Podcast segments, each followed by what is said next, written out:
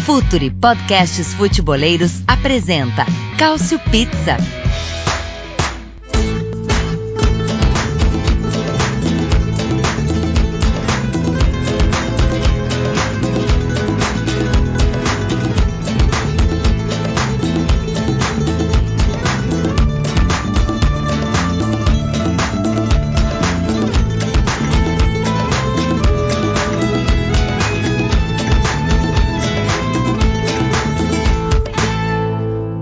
Meus amigos que acompanham o Future FC, estamos de volta. Cautio Pizza, o seu podcast sobre futebol italiano. A cada duas semanas tem uma nova edição, às quintas-feiras. Chegamos à edição 49 do nosso podcast, que vai falar muito finalmente de bola rolando, porque o campeonato parado desde março finalmente retornará. Retorna primeiro a Copa Itália. Nesse final de semana teremos jogos de volta das semifinais e no dia 17, semana que vem, quarta-feira, temos é, a final, né? A grande final em Roma, claro, tudo sem público, né? Como, como deveria ser. E, e depois disso volta o campeonato. No final de semana de 20 e 21, uh, os jogos atrasados, incluindo aí Inter e Sampdoria, né? São quatro jogos atrasados ao todo. E aí, na outra semana já, todos os times em campo, a partir da segunda-feira, dia 22, tem Juventus em campo, enfim, a briga pelo título que estava bastante acirrada, retorna, assim como, claro, todas as disputas, é, vagas europeias, rebaixamento, tudo, tudo, tudo, por de, tudo por disputar ainda, são 12 rodadas, mais esses jogos atrasados que vão ser cumpridos. Torcendo para que não tenhamos novos problemas, né, e que não precise ser usado, por exemplo, o complicado algoritmo que tanto discutiu, tanto fez discutir a, a Liga da Série A e a Federação Italiana nas últimas semanas. É, há uma polêmica em torno da, da, da, questão da quarentena obrigatória para as equipes, né, que deve acontecer se houver um novo caso positivo, ao contrário de outros países que estão obrigando apenas ao, ao jogador em questão ficar isolado, mas a gente fica na torcida aqui para que não seja necessário e que seja uma volta mais limpa possível. Para falar desse retorno do, do futebol na Itália, temos convidados especialíssimos. A começar por ele, que é o criador, o inventor, o idealizador deste podcast do Cautio Pizza, o Myron Rodrigues. Fala, Myron, e aí, meu caro? E aí, Léo, eu tava tão tranquilo, né, que o Milan tava três meses sem jogar, já volta sexta. Vamos ter uma pedreira sem o Theo, né? Theo, nosso, o nosso grande jogador da temporada, mas feliz por estar entre os amigos aqui, né?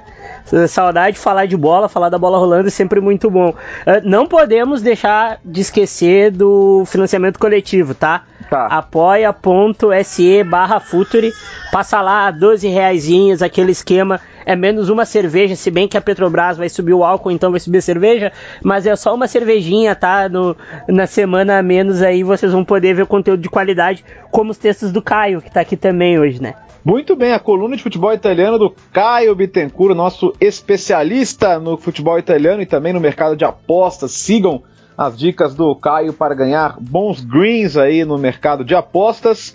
É... E bom, ele agora está com mais trabalho, né? Já que o futebol vai voltando aí em larga escala. E além disso, na, essa semana, junto com o Cautio Pizza, o Caio está publicando o resultado da enquete que nós propusemos na última edição, na edição 48, dos técnicos mais importantes do futebol italiano neste século. Não é isso, Caio Bittencourt? Seja bem-vindo. Exatamente. Como é bom poder falar de futebol de campo e bola de novo. Depois de tantos meses a gente especulando o que ia acontecer ou não com o campeonato, felizmente o campeonato, a Copa, a Série B vão se vão devem se definir em campo. Já não devemos ter talvez se tiver algum problema judicial pode acontecer na Série C ou na D que já definiram seus acessos, inclusive destacar os acessos da Série C. O Monza do nosso querido Berlusconi, o Vicenza, rival do rival do Verona do nosso querido Biratan Leal, um abraço, e também o Regina de volta à Série B.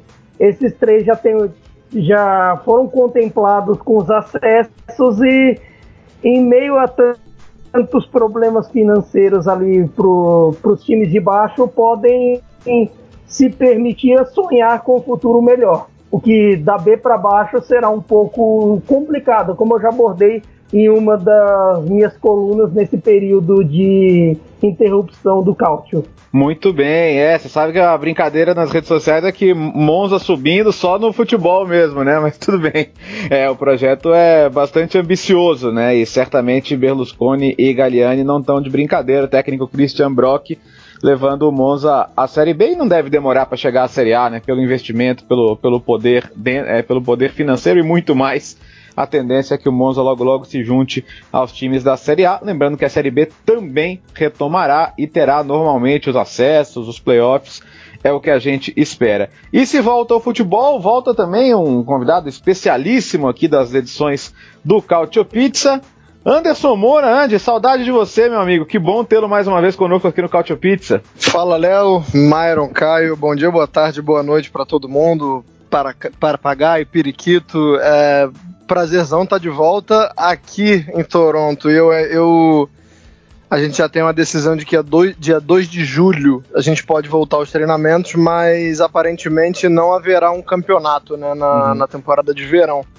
É, então, assim, vai, vai ser liberado o, o, o, treinamento com distanciamento social, né? Vamos ter que planejar atividades que respeitem é, o, o, distanciamento, mas, como diria o outro, futebol é melhor do que o não futebol, né? Então, qualquer futebol, qualquer progresso já vai ser legal e, assim, digo mesmo pro, pro futebol italiano também, já tava subindo pelas paredes. Nada contra a Bundesliga, né? Tô vendo bastante jogos, tô curtindo bastante a Bundesliga, mas o coração fala mais alto quando, quando a gente fala da Série A, né? Ah, com certeza. Eu tenho feito muitos jogos aí do Vincenzo Grifo, do Patrick Schick, né? Então tem sido realmente muito muito emocionante para nós, mas a Série A é a Série A, né? Que bom que vai que vai retornar e que bom que a bola vai rolar.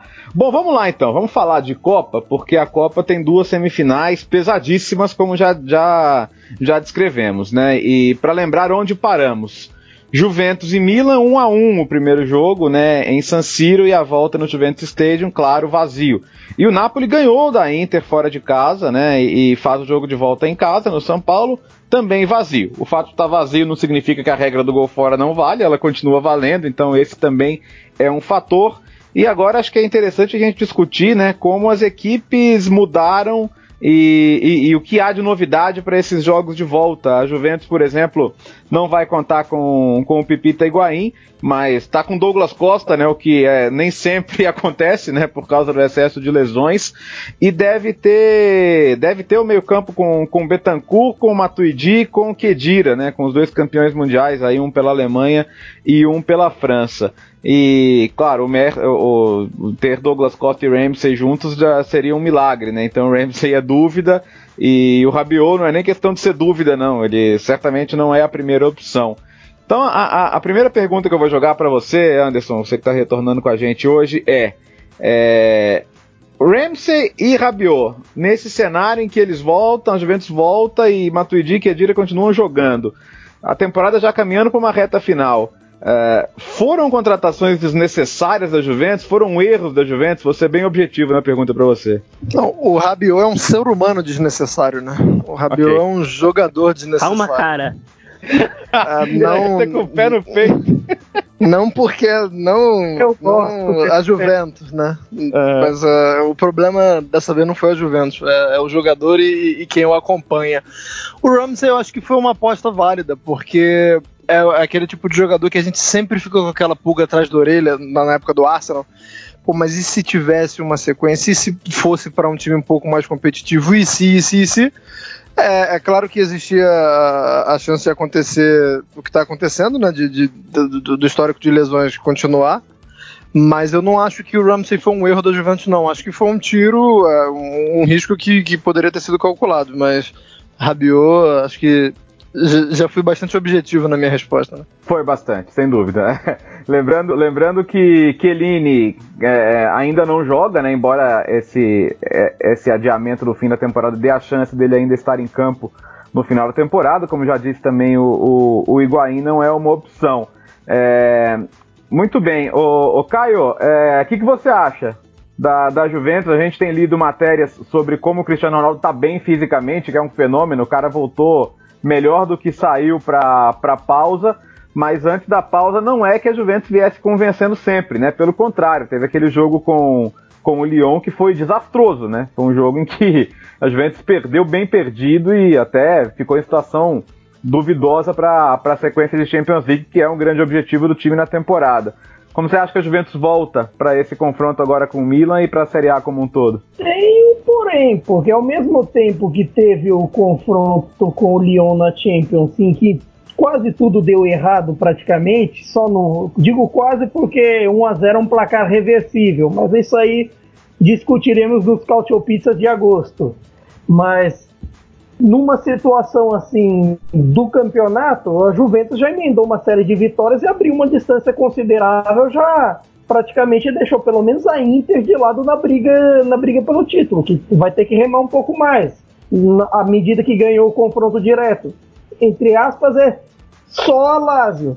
Então, digamos assim, é um problema é um problema um pouco menor. Nesse, nesse aspecto, a Juventus, ao mesmo tempo que jogava mal, tinha ela já estava criando a sua casca para o momento da temporada.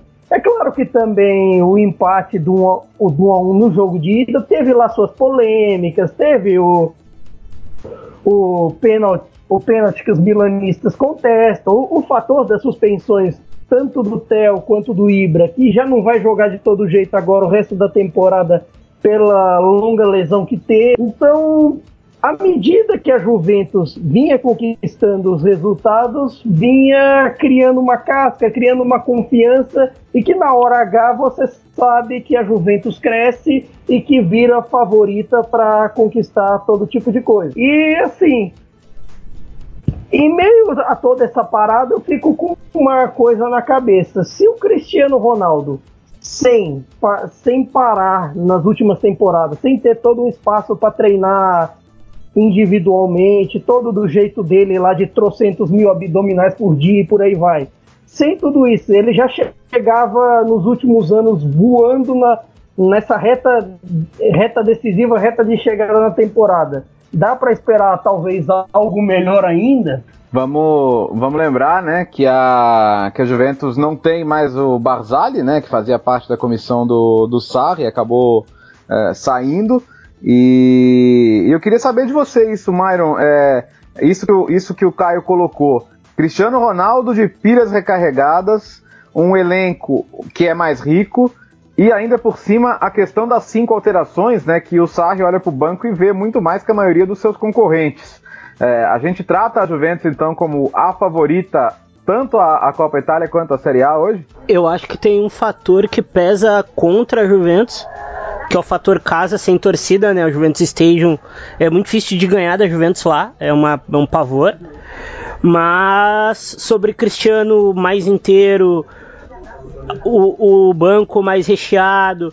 Tem alguns jogadores que vinham baleados fisicamente quando a temporada estava pegando, como por exemplo o Pjanic, que na minha opinião é o jogador mais importante da Juventus. A Juventus já sobe o patamar, né? Mas precisa jogar mais e jogar melhor, assim. O jogo, como vocês falaram mais, uh, mais cedo, o jogo contra o Lyon foi um desastre, era para ter perdido demais sabe? Então a, Ju a, Juventus volta a ser a favorita de sempre, mas a gente precisa ver uh, o lastro, quer dizer, o tamanho do, do, favoritismo todo, né? É, sem dúvida. Agora, o, o, o Myron, continuando, continuando com você, então olhando agora para o outro lado, né? Vamos olhar para o lado do Milan, que é o adversário. Você já citou a ausência do Tel, que talvez foi a grande contratação para a temporada como, como rendimento. Tem ainda por cima a ausência do, do Ibra, né? Que vinha sendo importante. E, e, aí eu queria que você falasse sobre o papel que alguns jogadores que estavam meio de lado e que talvez estejam em campo, provavelmente vão estar em campo agora na, no jogo de volta. E são casos muito específicos. O caso do Paquetá, que muita gente já, já vinha taxando de fracasso, que estava com dificuldade para se encaixar no modelo, tem treinado e, segundo o relato, tem treinado bem. E Bonaventura que está saindo. São talvez os últimos jogos dele no Milan. Ele vai ficar, claro, até o fim da temporada, mas é um dos jogadores mais longevos do clube e, e é outro que vai jogar. Então, como é que você vê o papel desses jogadores, né, que durante um período não foram tão importantes e que numa hora de, de reta final podem aparecer em campo? A questão do Paquetá é muito mais psicológica do que técnica, né? O Paquetá, quando tá com a cabeça no lugar, ele é um jogador muito acima da média. Eu sou suspeito para falar do Paquetá. Me lembro que com o Gattuso, o Gattuso dando moral para ele, ele tava voando. Então eu acho que se a cabeça dele tiver, tiver no lugar de novo, é um grande reforço. É um reforço dentro do reforço, é um reforço dentro dentro do elenco. A questão do Bonaventura era muito mais física, né, Léo? Eu não consigo confiar no Bonaventura, mas por causa, da, por causa das pernas dele, assim, ele não, ele não aguenta mais o que o jogo, o jogo pede o que o Milan, e o que o Milan quer jogar também. Então, eu acho que o Paquetá é muito mais reforço, e o Paquetá, e o Paquetá junto com o Benasser são os dois caras diferentes do setor, né? É, não, com certeza. E, e aliás, o, o Benasser já aparece aí muitas especulações, né? Um jogador que o Milan quer de qualquer maneira blindar e, e é parte central do, do processo para a nossa temporada. O, o, Anderson Moura, eu queria aproveitar a sua experiência, então, de treinador mesmo e abordar esse aspecto mental, né? Houve, houve notícias aí de que, o, de que o Paquetá estava passando por um processo depressivo, né? Depois ele, ele esclareceu, mas, mas muita gente falou sobre isso. E, e, e acho também, como o Myron, que o, que o talento sempre esteve ali.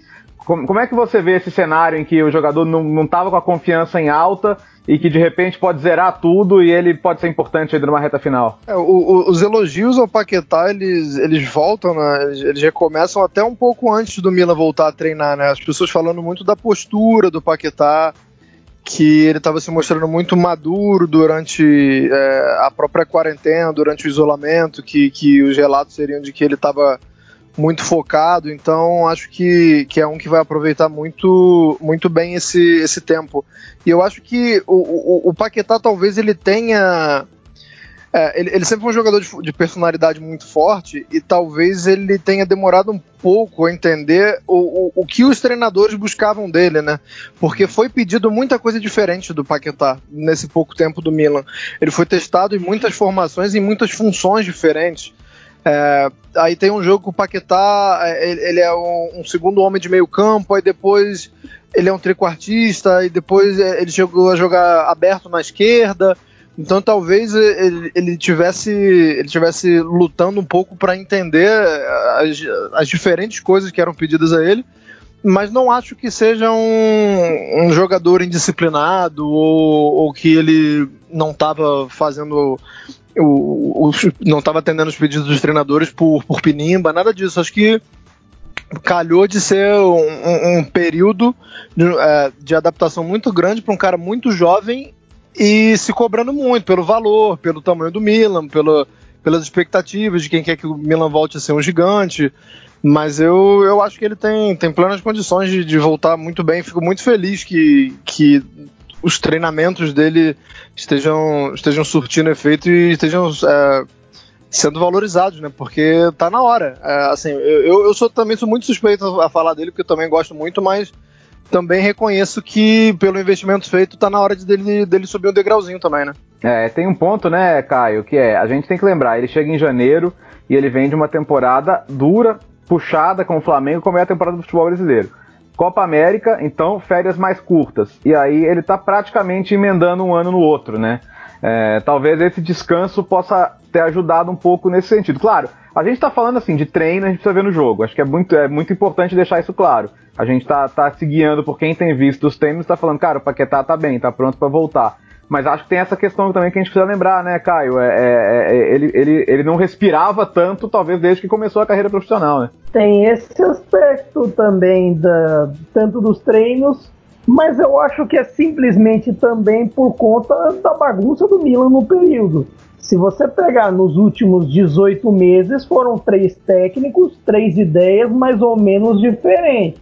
Você pega um Gattuso que é 4-3-3, pega um Pioli 4-2-3-1. Aí o Gianpaolo era outra coisa, que, que ele nem jogava. Então, isso interfere um pouco na cabeça, interfere no, no físico também, que um, cada técnico cobra uma coisa. E isso inevitavelmente vai, vai atrasar a adaptação nesse aspecto, de repente, agora fora, com mais treino, com mais conhecimento, agora que ele finalmente descansa, pode ser, pode ser o caminho.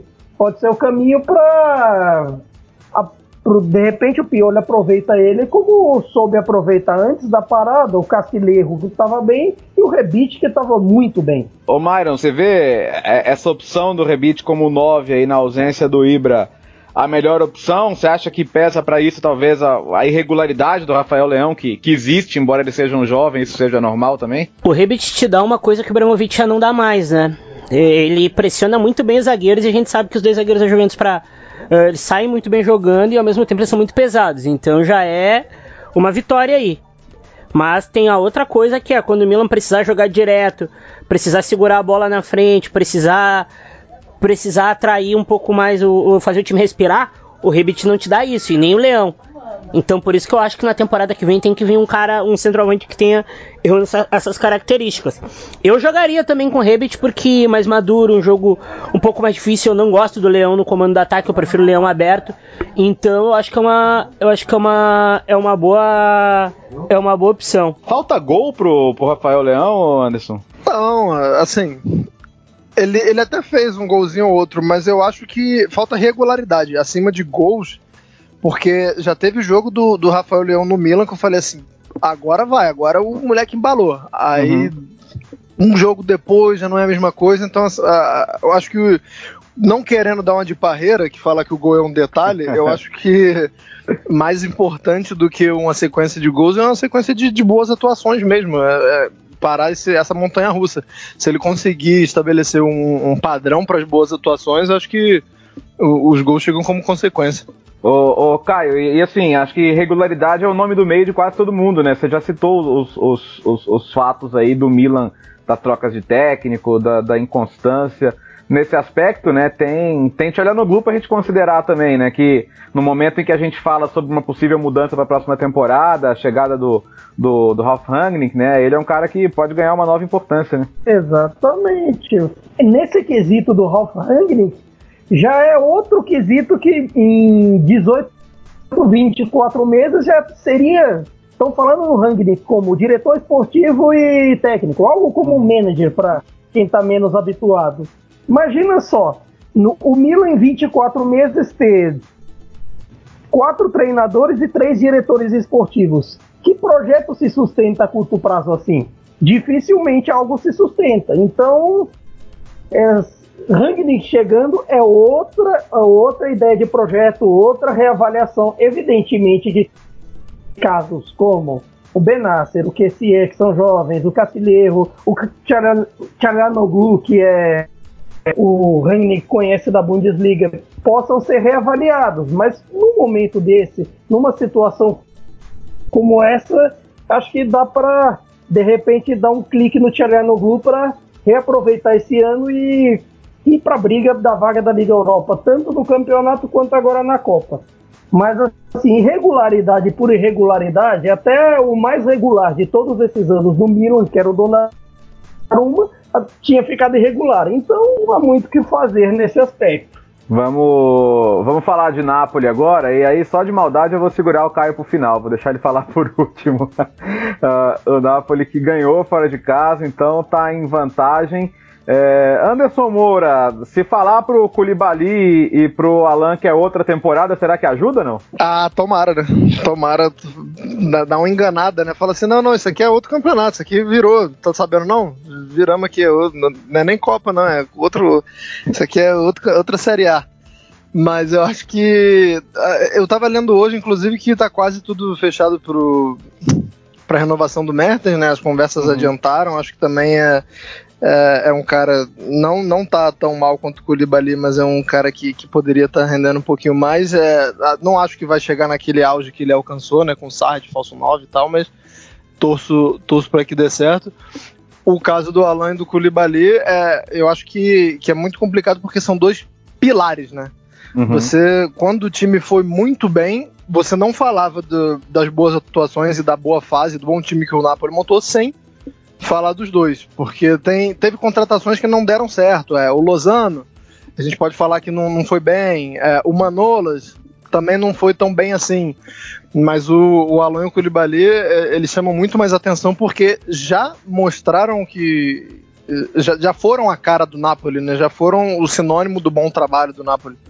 Então, tomara que, que a chave vire. Acho que dá, dá pra dar uma enganada assim, falar pros dois que é outro campeonato pode ajudar sim. Pois é, tanto é que, que talvez, talvez o Alan nem comece o jogo, né? A gente tá, tá, tá se falando que pode jogar o, o, Diego Demi com o Fabiano Ruiz e com, e com o Zielinski, né? Que é um, um dos ídolos do Caio. O, o, meu, o, o, o, Myron, o Myron conhece bem o, o Myron conhece bem o, o Gattuso também naturalmente e ele passou por um luto terrível, perdeu a irmã durante a pausa, né, uma coisa bastante pesada e foi muito apoiado pela torcida, né, recebeu o abraço aí de, de toda a cidade de Nápoles, que é uma cidade muito muito calorosa, né, que abraça muito quem, quem chega lá para trabalhar. É, o Myron, eu queria que você falasse também dessa questão do, do, dos pilares da equipe que que não, que não tem se encontrado, né? Especialmente o Koulibaly, que é um jogador que você acredita nisso do cara, do cara achar que já passou do nível daquele clube, tá esperando uma transferência e de repente, por a transferência não acontecer, o cara sente um pouco e, e, e, e ele cai de rendimento numa temporada? Você acha que pode ser isso também? A gente tem um exemplo claríssimo de um dos melhores jogadores da Série A essa temporada, que é o Milinkovic Savic, né? Tava muito afim de sair, não saiu, fez corpo mole. Temporada passada foi um horror. Eu já tava já quase colocando a viola no saco. Não ia ser essa temporada que eu ia elogiar o Milinkovic Savic, mas deu a volta, tá jogando muito. Alan e Alan e Koulibaly tem uma coisa muito maior nisso além da não transferência, né, Léo? É, é cedo Napoli que brigou, brigou, brigou e nunca ganhou um italiano. E isso uma hora ou outra, cara, cansa. Imagina tu ficar cinco temporadas jogando no nível gigantesco. O Alan, na minha opinião, foi um erro o Tite não ter levado para a Copa do Mundo. O Alan não ter jogado a Copa foi um absurdo. O Koulibaly não ter ninguém ter colocado nem que seja 90 milhões de euros na mesa por ele também. Então isso pesa, mas eles também precisam ter ter um pouco é, é, complicado dizer né mas eles precisam ter um pouco mais de um pouco mais de brilho né porque se a gente for ver o Ramsey por exemplo o Ramsey mesmo vendido não não baixava a guarda nunca e jogava muito né? É verdade. O, o Caio o quanto o quanto pesa positivamente a, a, notícia do acordo com o Mertens, da permanência, a gente sabe da importância que ele tem para o clube e acho que tirar isso do caminho foi uma coisa importante para uma reta final de temporada, né? É importante para a reta final, importante para o futuro, porque acho que agora os últimos resultados ali de janeiro, fevereiro, tanto na Copa quanto os resultados na Champions e os clássicos os ganhos no campeonato deram uma deram uma afirmação para o Gattuso, deram uma reafirmação para vários outros jogadores. Claro que também teve, teve a chegada do Deme, a chegada do Lobotka, que, que adicionaram muito ao elenco. A questão com o Libali tem a ver um pouco com as lesões dele. Ele teve mais lesões que o comum nessa temporada. E, uhum. teve um, e tem um fator principal. Se eu falo, por exemplo, do Paquetá não ter rendido por esse período período que ele teve a mais de, Co de Copa América, de menos férias e por aí vai, lembre-se que também o Alan teve na Copa América e o Koulibaly nem 30 dias de férias teve. Já hum. chegou com uma semana, uma semana faltando para o campeonato começar, já teve que fazer a, a, dupla com o Manolas, que até o momento não tinha dado certo. E, e ao que tudo indica, pelo visto, nunca deve jogar junto, porque sempre está disponível, o outro lesiona. Quando o Manolas estava disponível, o Koulibaly lesiona. Agora, quando o Koulibaly está disponível, de novo o Manolas que lesiona de um jeito bizarro jogando fute-tênis. Que momento. Mas nesse aspecto também faltou um pouco de entrosamento. É claro que também o Manolas tinha, o Manolas tinha melhorado também com o Gattuso. A maioria dos jogadores, inclusive o, o tão cornetado por este que vos fala, e ele também é o outro que está para tá o bem melhorou de produção com o Gatame. Olha só, hein? Quem queria, porque eu, eu, eu, acho, eu acho até que, que é um pouco da mudança tática. O fator do 4-3-3, que foi, que foi uma das razões da briga do elenco com o Ancelotti, que, que tinha aposentado, tinha sido aposentado e agora retornou com com força pode ter sido o aspecto para todo mundo. E tem.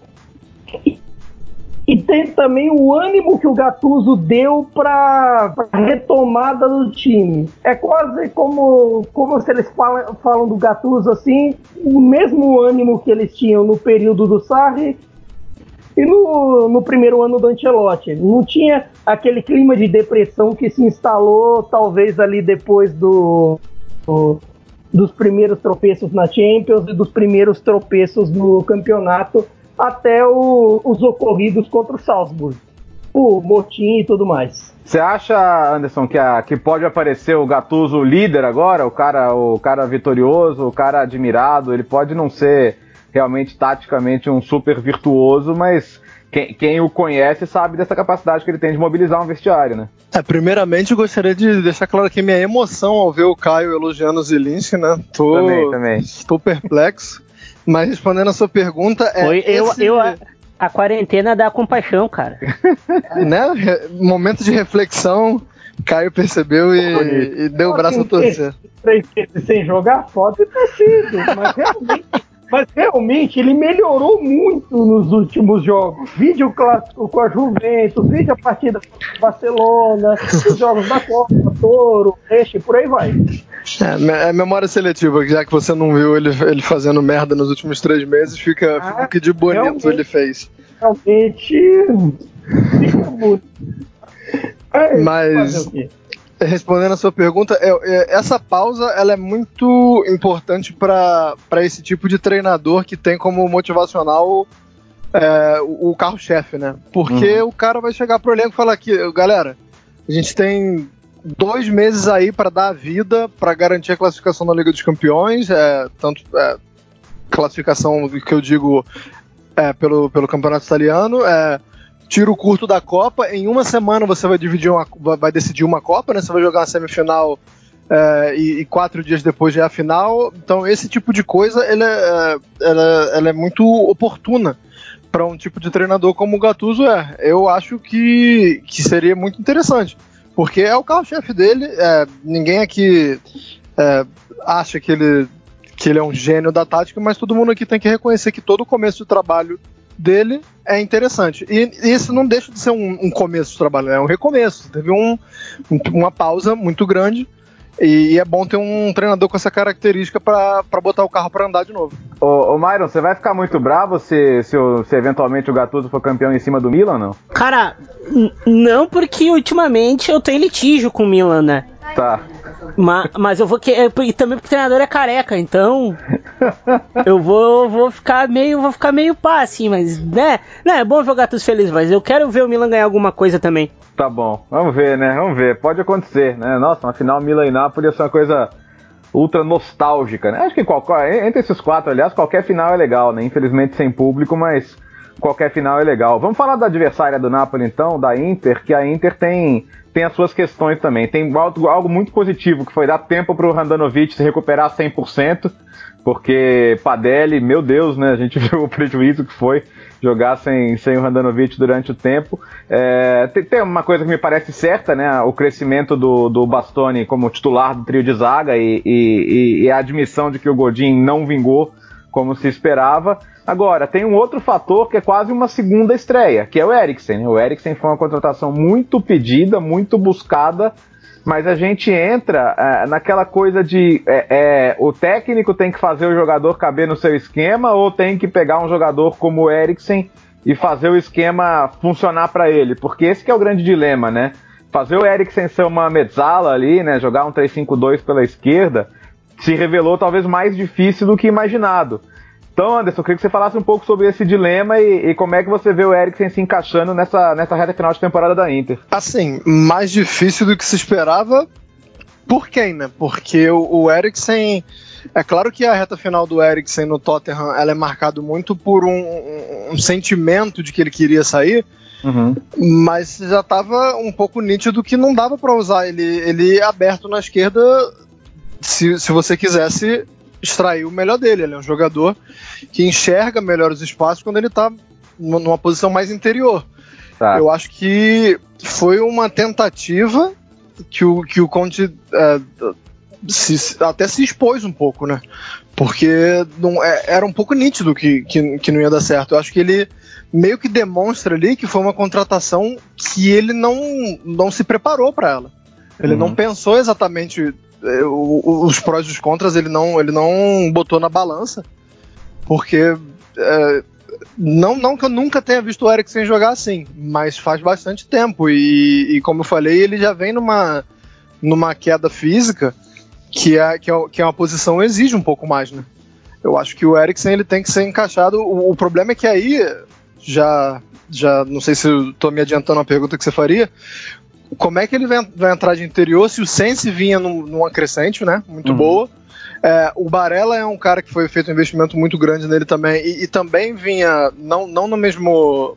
Não, no, no, mesmo patamar do Sense, mas também vinha mostrando boas, é, boas atuações. Então talvez o Conte não, que, não quisesse ter interrompido um processo com o Sense e Barella, o que mais uma vez mostra que para mim não foi uma, uma contratação muito pensada do ponto de vista tático, né? Claro que, pô, se você perguntar para um treinador, quer o Christian Eriksen? Conte ia uhum. falar que não. É, é, é, um nome que agrega, é um nome que é, vinha de uma final de Liga dos Campeões. É, é um jogador muito, muito, muito inteligente, né? É um, é um cara que, que acha espaço, mas acho que não, não foi colocado na balança é, todos os prós e contras na, na hora de, de ser contratado. Você vislumbra, Myron, de repente um 3-4-1-2 ali, ele, ele você faz, você, você coloca, de, sei lá, Barella e Brozovic, e aí o, o Eriksen centralizado, o quanto que isso afetaria os movimentos de Lukaku e Lautaro, né? A gente sabe que normalmente você tem um voltando um pouquinho mais, enfim, queria que você, você explicasse se você vê isso como, como viável. Eu acho viável e eu acho até bom pro pro Eriksen, porque teria dois cachorros mordedores atrás, né? Uhum. E como o Conte gosta de jogar reagindo, apesar de nessa temporada ter proposto muito mais o jogo, inclusive tem uma atuação, na minha opinião, que pena que só durou 45 minutos, que é memorável contra o Dortmund lá no Iduna Park, uhum. uh, mais instalado no campo adversário, mas quando reage, joga com Eriksen, Lukaku, Lautaro atacando espaço da boa também, né, Léo? O Senzi, o Senzi, na minha opinião, ele não pode sair para jogar o Barelá, né? Porque o Barella consegue pressionar e percorrer mais o campo. O Senzi é um cara que pausa melhor. E eu tô. Eu quero ver como vai funcionar as alas, né? Se mudar o sistema, né? Que as alas da Inter são um problema nessa temporada. É, você tem agora o Ashley Young, né? Que no, no primeiro momento agradou. E, e, Caio, finalmente vai se jogar, aí o Candreva pode sair da rede social um pouquinho. Tá animado o nosso Candrevinho, hein? Olha, não vou nem falar nada, porque assim, de repente um elogio do Candreva, o, talvez Arthurito ou Nelson mandem carta. Mandem cortar, é. cortar. Não, e você já elogiou o Zilinski hoje, né? Se você elogiar o Zilinski e o Candreva, é, você já tomou o amarelo, né? Eu tenho o compromisso de não mentir para o ouvinte, não mentir para é. mim, que está aqui, e não mentir para meus amigos. Não dá.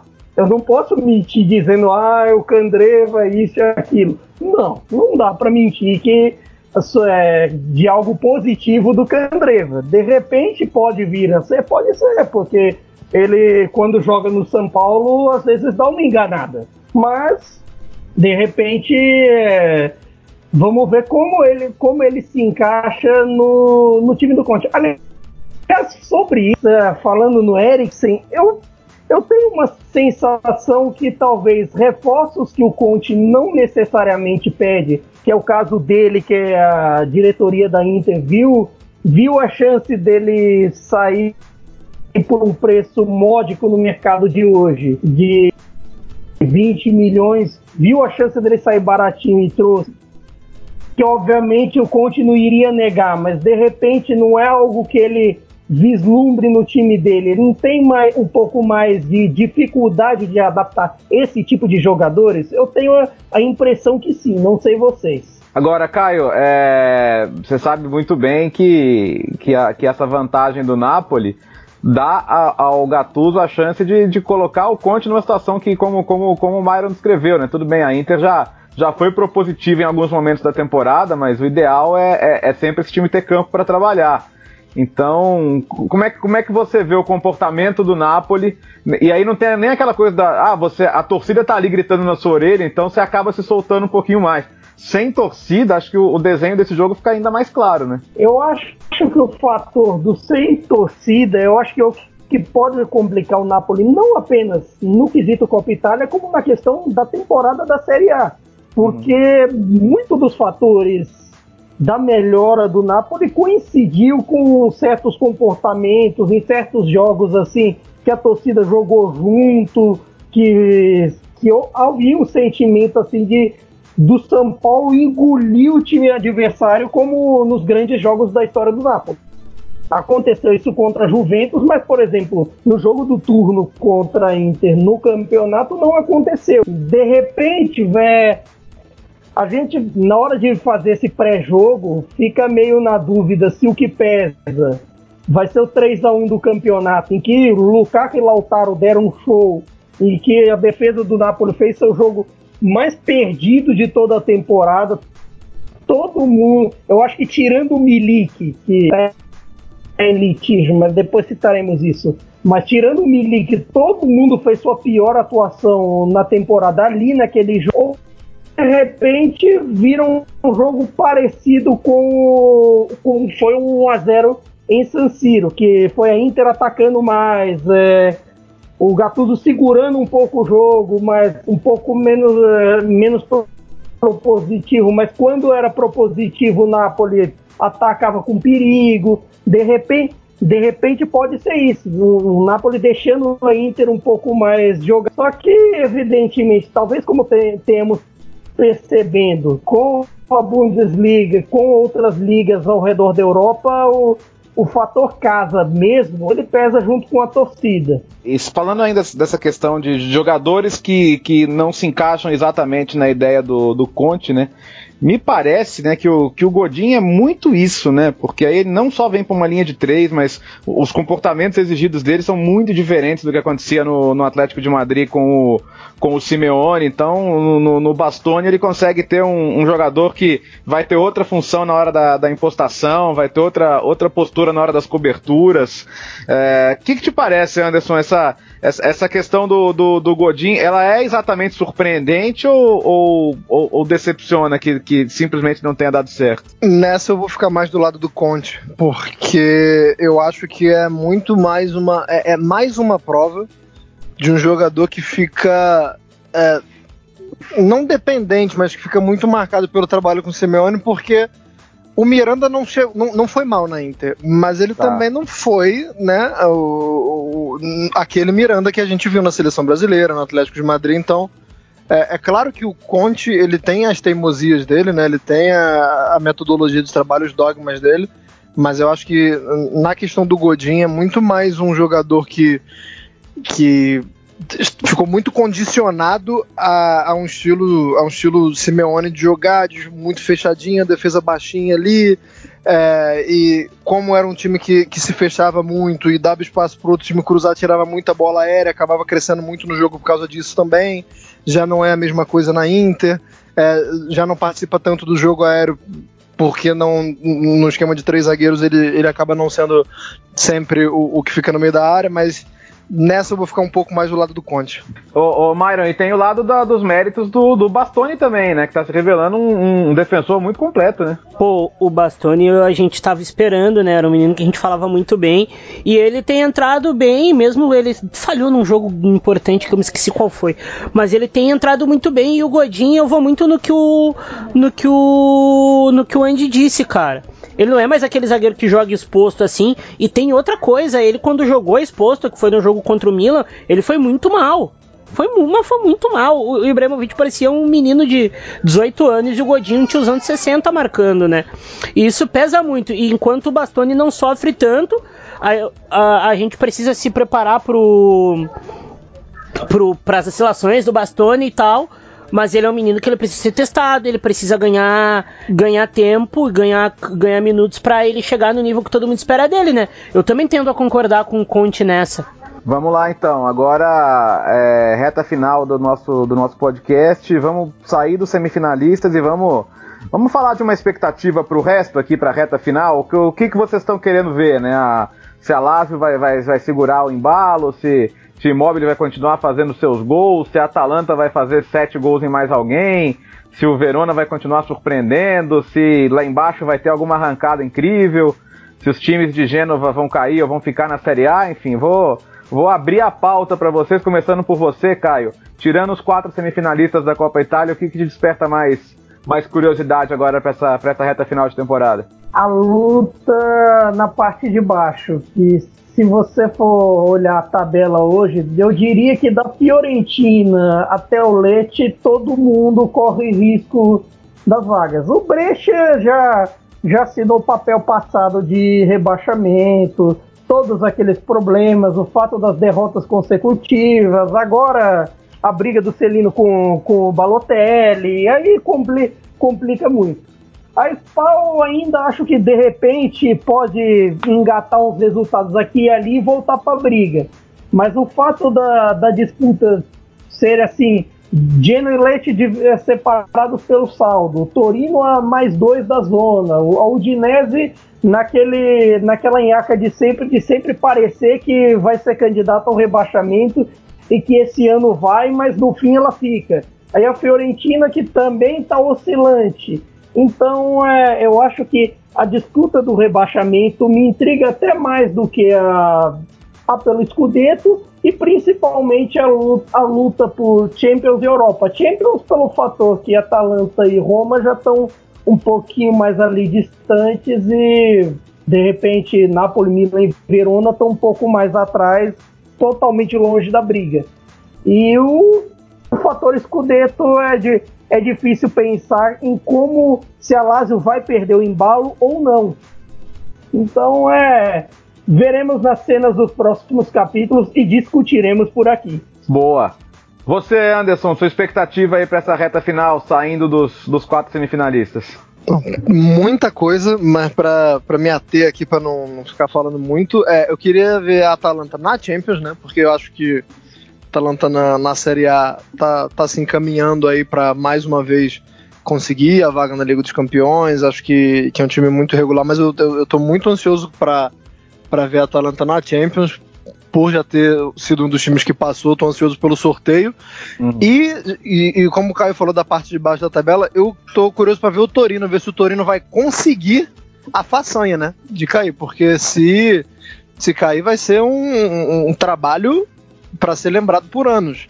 É, é, bom, é importante lembrar que o Torino é o time que vinha na pior fase da, da, da galera do bolo ali descartando o Brecha, né? Que como o, o, Caio já disse, o Brecha já, já, já, já abraçou e a vaca já deitou. Mas o Torino vem. Os últimos cinco jogos do Torino, cinco derrotas, né? O Belotti já parece que já jogou tudo pro ar e tava só esperando a Euro. Pro azar dele, não vai ser agora a Euro. Então acho que na, naquela parte de baixo da tabela ali eu vou focar no Torino porque vem apresentando um futebol horroroso, vinha apresentando, né? Vamos ver se a, a gente está falando tanto que, que a pausa pode ter sido benéfica para vários trabalhos. Vamos ver se vai ser para o Torino ou se vai continuar aquela tiriça que estava antes da, da pausa, né? Boa. Ô, Myron, jogo para você agora então. O que que da, da, da, da, turma do resto aí que não vai jogar a Copa Itália, o que, que você quer ver com mais, com mais atenção aí nessa reta final? Genoa e Samp, se um dos dois cair, eu vou ficar bem, bem, bem bolado. E, cara, o Verona brigando por uma vaga europeia. Sim. Pra mim, é a notícia da temporada, vamos ver, minha sobrinha tá gritando um pouco que ela tá um pouco brava. Eu quero ver onde o Kumbula vai jogar a temporada que vem, né? Porque se não for pra Europa, o Verona vai ser obrigado a vender e a ficha 1 é ele, né? Todo mundo quer. É, com certeza. Acho que mesmo, mesmo se for, vai ser muito difícil segurar, né? A gente tá falando de, de, um, de um jogador hoje que pode, pode render aos cofres do clube na casa de 30 milhões de euros, né? É, é, o valor que se fala do, do, do, Tonali também no Brecha, né? Não é isso, Caio? Exatamente. O mercado entre 1 de setembro e 5 de outubro, que a FGC já anunciou que serão as datas para janela de transferências, acho que vão ser disputados. Não só por umas bolas do jogo que, que vão ser o Kungulá, vão ser o Tonali pelo fator Inter, tem a questão atacante para Juventus, que breve iremos discutir se Higuaín fica ou sai, talvez uma questão, nasça uma questão atacante para o Napoli com, esse, com, esses, com essas crescentes especulações de Milik na Juventus ou em outro canto por diversas razões. E, e além disso também tem evidentemente, a questão de quem vai pegar o dinheiro da Champions, se pela questão de que se a venda resolve ou não resolve, temos muitos assuntos a falar de futebol. Boa, temos sim, sem dúvida nenhuma. Eu tô curioso para ver se a Lazio vai conseguir segurar, porque seria muito bom a gente ter uma briga de fato pelo título, né? Acho que, acho que a derrota para a Juventus tirou a Inter do, do, do do, da briga direta, embora ela tenha um jogo a menos, ganhando o jogo a menos, ela ficaria a 6 pontos ainda. E a Lazio, vamos lembrar, né? A Lazio tem 10 gols a mais que a Juventus, mas tem um gol sofrido a menos, né? Defensivamente é uma Lazio melhor que a Juventus. Aí tem, temos que dar mérito pro Luiz Felipe, que faz ótima temporada, pro, pro Acerbi, que tá excelente também, Lucas Leiva como protetor. Então é um time que, que hoje é muito equilibrado e, e seria legal se a Lazio voltasse bem para conseguirmos ter uma reta final bem, bem disputada, bem jogada e, e, que assim seja, né? Vamos, vamos torcer por isso. Gente, parece que faz tanto tempo aquele jogo, né? Hoje é dia. A gente tá gravando aqui na terça, que é dia 9. Faz três meses aquele Sassuolo e Brecha que o Caputo fez o gol, comemorou com a plaquinha, todo mundo se emocionou, falou fica em casa, puxa.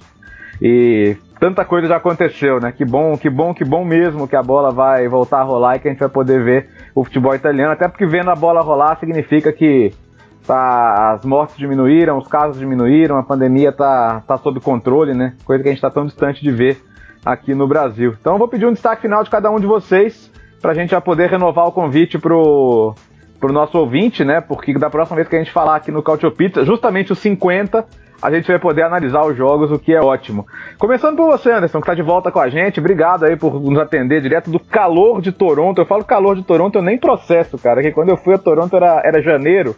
Então, associar calor a essa cidade é uma coisa que eu já tenho dificuldade, mas que bom. Ainda, ainda, ainda vou te visitar aí no, no, no, calor um dia, se Deus quiser. Obrigado pela participação, viu? É, essa é uma das coisas mais bacanas daqui, né? Parece que eu moro em dois lugares diferentes, seis meses em, em cada lugar. Mas da próxima vez que voltarmos, teremos um campeão da Copa, já.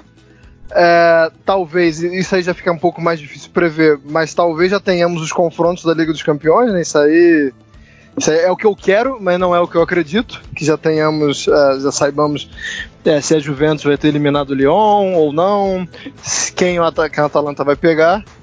Então, o, o, o, próximo episódio vai ser muito, muito, muito especial. Sem dúvida. É, a Champions a gente vai ter que esperar agosto, mas tudo bem. Tomara que dê, dê tudo certo. A, a UEFA está trabalhando com a hipótese de fazer um Final Eight, né, uma fase final, mata-mata de direto. Lisboa, Lisboa né? ou Frankfurt, né? Frankfurt está correndo por fora. Fica, fica a expectativa, tomara, vamos ver. Vamos, vamos, vamos aguardar, já diria o querido Adilson Batista. Não é isso, Caio Bittencourt? É isso mesmo vamos aguardar e voltar a curtir futebol nesse, nesses dias.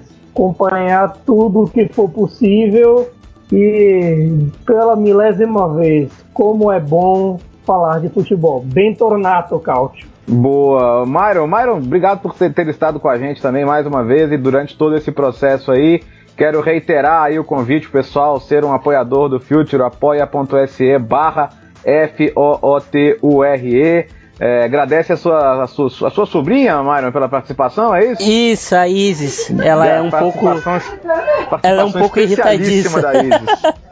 Ela é um Mila também, por isso ela tá chorando, não? Ah, vai ser, vai ser. Aqui eu já puxo desde cedo. mas eu que agradeço, gurizada. É muito bom falar de futebol, mas a gente precisa também uh, falar pro pessoal aqui do Brasil pra seguir em casa, cara. É é um momento muito complicado aí, os números crescem, tem batido uh, milhar, né? Cada vez ali com mil mortos por dia. Uh, para quem tem alguns problemas de ansiedade, como eu, isso é bem complicado. Então fiquem em casa, se cuidem, por favor. Assistam futebol dentro da sua casa, não precise na casa do amigo. Lava a mão, só sai de casa se precisar muito. Tá? Eu quero agradecer a vocês três por, por estarem comigo, por ajudar a seguir o, o podcast nesse momento de futebol parado. Eu só tenho a agradecer pela parceria, gurizada. Valeu de verdade. Muito bom. Eu que agradeço a todos vocês. Reforço o convite do Myron. Se puder, fique em casa, né? A gente sabe que nem todo mundo tem esse esse privilégio, mas quem pode, se cuida, se cuida. Ouve o Cautio Pizza, ouve essa edição, as outras, assista aos jogos, enfim. É, vai, tu, como, como, diria, como já, já, diz, já, diziam os nossos queridos jogadores, andrá tutto bene, né? Na Itália as coisas estão voltando e em breve, se Deus quiser, vai voltar por aqui também. E a gente fica por aqui. Então, próxima edição, especialíssima, Cautio Pizza 50 vem aí para falar da bola que, enfim, já terá rolado na velha bota. Por enquanto é isso, um grande abraço a todos, arrivederci, tchau!